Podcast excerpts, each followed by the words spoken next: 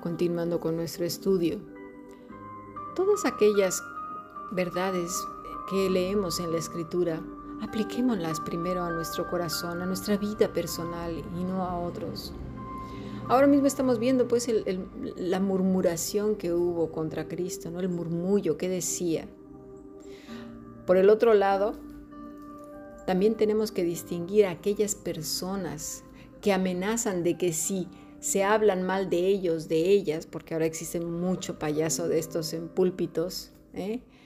que si dudan de su ministerio se irán al infierno o que caerán sobre ellos o las personas que no cumplan sus expectativas diciendo que es la escritura, ¿sí? las plagas del apocalipsis o que vendrán los cuatro jinetes exclusivamente a su vida por haberle criticado, que tienen que obedecerle a él porque él es el representante de Dios en la tierra, cuidado. Ya te digo que esa persona que actúa de esa manera ni por asomo es de las semillas que procede de la bolsa del buen eh, sembrador, pero para nada. Dice el versículo 12, y había gran murmullo acerca de él entre la multitud, pues unos decían es bueno, pero otros decían no, sino que engaña al pueblo. Observa que no decían con contundencia que Jesús era el Mesías. No, no, no, no creían en él. Simplemente dijeron es bueno, la palabra es agazo, en el sentido de bueno, agradable, distinguido, excelente, placentero, pero en ninguna manera visto como el Redentor. Como aquel que dijo Pedro, tú eres el Hijo del Dios viviente. No, para nada. Cristo es nuestro Salvador, quien nos reconcilió de aquella relación perdida y rota irremediablemente.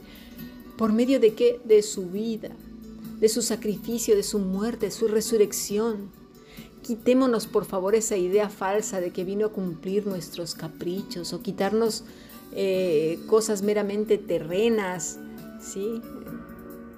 Es decir, pues que me quite el vicio, que me quite esto. Eso es un trabajo que tú tienes que hacer. ¿eh? Luchar contra el pecado hasta la sangre, como dice Pablo. Parece que no es suficiente el hecho de ser restaurados a nuestra situación inicial con el Padre, el hecho de no tener delito, que la ira de Dios, ¿sí? Estaba sobre nosotros, que era nuestro destino final, el infierno, que estábamos muertos en nuestros delitos y pecados. Estábamos apestosos hediondos, muertos, vestidos de miseria, religiosidad, ¿verdad? De muerte, calzados con zapatos podridos, aguzanados, purulentos y despedazados, porque nos conducían a más y a más destrucción. Parece que eso no es suficiente ah, bueno, sí, Cristo, y, y es que me tiene que dar esto, me tiene que dar aquello, te tiene que dar nada. Ni siquiera la salvación la teníamos merecida. ¿Por qué no nos es suficiente? Porque no le conocemos, porque no tenemos ni idea de la situación legal que teníamos delante del Padre. Pues parece que para el populacho este, pues no, no le fue suficiente al punto que al no tener lo que cada uno en su podrido y perturbado corazón demandaba, se dijeron, engaña al pueblo. La palabra es plana o descarriar, vagar, seducir, engañar, engañador. De eso le estaban acusando. ¿De qué? Pues de venir del diablo, ¿de dónde más? Pero ninguno hablaba abiertamente de él por miedo a los judíos.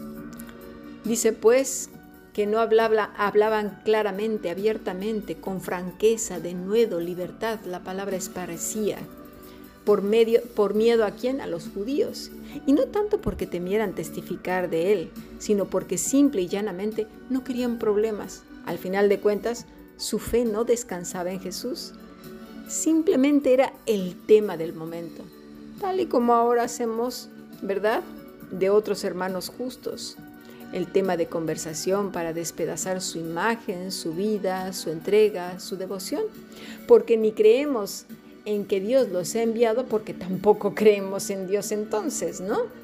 Ni hay temor de Dios porque obviamente al que se ataca es a Dios mismo, pues Él es el que saca de su bolsa las semillas y las arroja en su campo. Y ojo, estoy hablando de hombres y mujeres claramente piadosos, que su imagen queda enrarecida y manchada y vituperada a causa del maligno, ¿eh? hombres y mujeres que claramente manifiestan, se ve el, Espíritu Santo obrando en ellos. El fruto y teología, ¿eh? recordemos. Esto es lo que esta gente estaba haciendo con el maestro, enrareciendo su persona, vituperándolo. Veamos a lo que me refiero porque solemos ser muy perversos con los justos cuando los celos amargos y la contención se apodera de nuestro corazón. Dice Juan 7, versículo 14. Mas a la mitad de la fiesta Jesús subió al templo y enseñaba, y se maravillaban los judíos diciendo, ¿cómo sabe este letra sin haber estudiado? Jesús le respondió y dijo, mi doctrina no es mía, sino del que me envió. El que quiera hacer la voluntad de Dios conocerá si la doctrina es de Dios o si hablo yo por mi propia cuenta.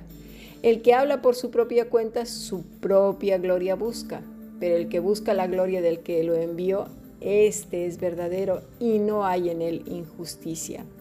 Mira, en el versículo 15 los judíos, y hay que notar por favor que el alegato no era que no tuviera un diploma, porque para eso somos buenos, ¿verdad? Nos encanta mostrar nuestros logros personales y como lo dije la otra vez, si fuera posible llenaríamos la muralla china, ¿verdad?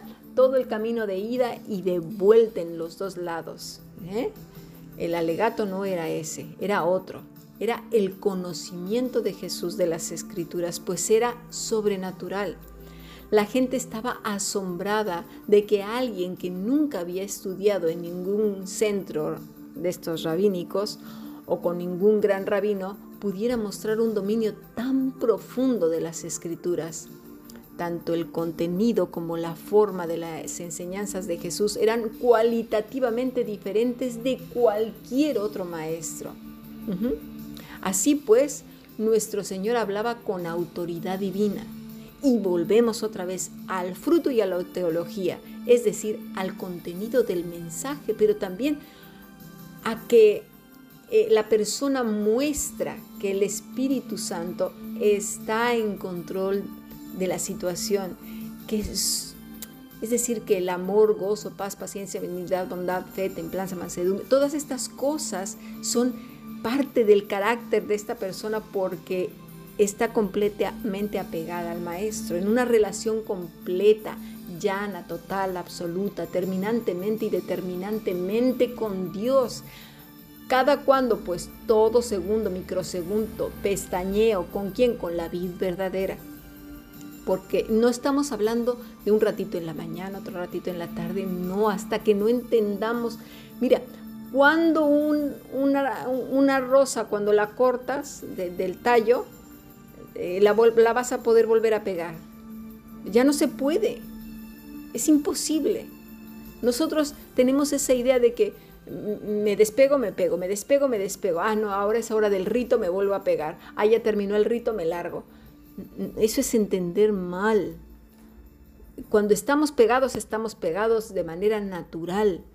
No estamos ahí, me despego, me conecto, me conecto, como si fuera una clavija. Eso no es así. Porque cuando existe esta relación es Dios quien habla, es su Santo Espíritu.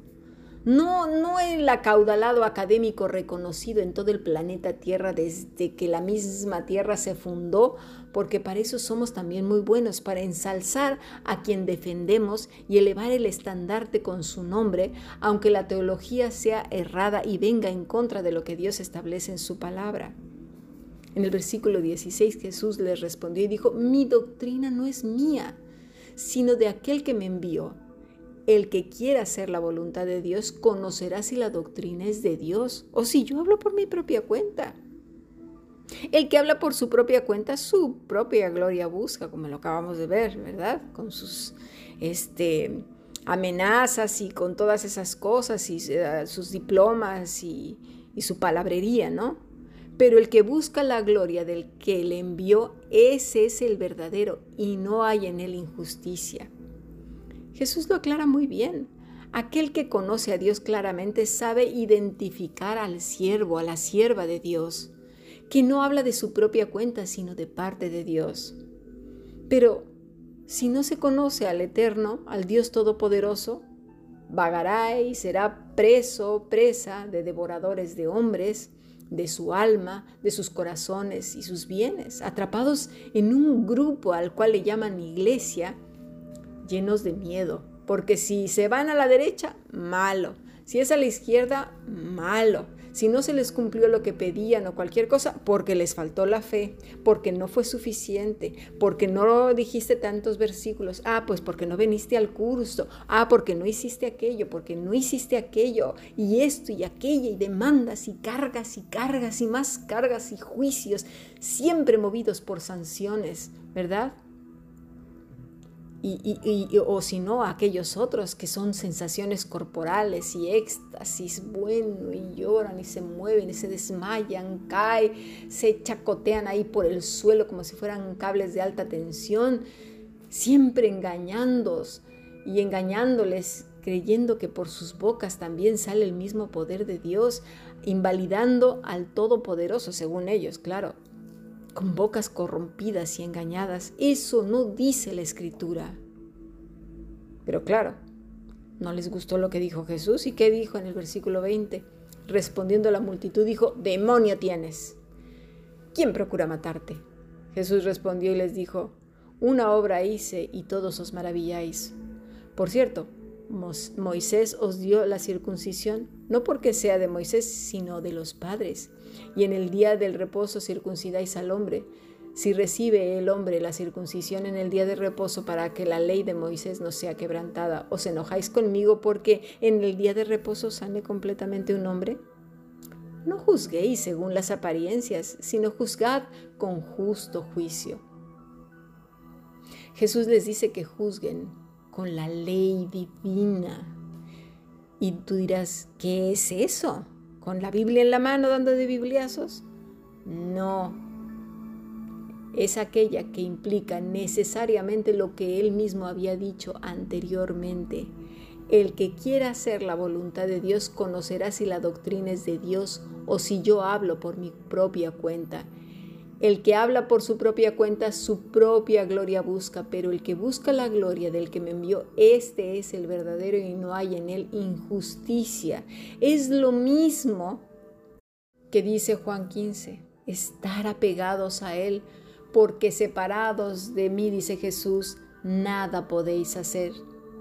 Es algo como, como eso, como lo que acaba de decir él, poder distinguir lo que viene del cielo y lo que viene del mismo infierno, pero se requiere definitiva, absoluta, contundentemente, definitivamente, sin ningún margen de error, estar apegados a Cristo, del Espíritu Santo, y no como el cable que se conecta, se desconecta, se cable, no, no, no, permanentemente, dice el Señor en Juan 15:5, yo soy la vid, vosotros sois los pámpanos, el que permanece en mí y yo en él, este lleva mucho fruto, porque separados de mí nada podéis hacer. El que en mí no permanece será echado fuera como pámpano y se secará y lo recogen y los echan en el fuego y arden. Ve el versículo 7. Si permanecéis en mí y mis palabras permanecen en vosotros, eh, ¿sí? Es una permanencia en continuum, ¿sí? Y mis palabras permanecen en vosotros, pero no como una taravilla, sino como parte nuestra. Pedid todo lo que queréis y os será hecho. ¿Sí? Ahora vas a decir, ay, ¿y qué voy a pedir? Voy a pedir esto, voy a pedir aquello, un coche, y es... Ya, ya, ya estamos mal. Ya el corazón no está donde debe de estar. Ya, ya no es aquel hombre, aquella mujer que está en el espíritu, más bien está en, el plano terrenal, horizontal. Sus ojos simplemente ven lo que quieren ver, satisfacer sus caprichos, sus deseos, no descansar en la voluntad de Dios. En esto es glorificado mi Padre. El versículo 8. En que, fíjate, y ahí está, en que llevéis mucho fruto y seáis así mis discípulos. Y lo que quiere un discípulo, ¿qué es? Pues llevar mucho fruto, sin duda. Sigamos clamando a Dios que nada ni nadie, ni ninguna circunstancia creada nos distraiga de su amor y estar apegados a Él en todo momento. Bendiciones.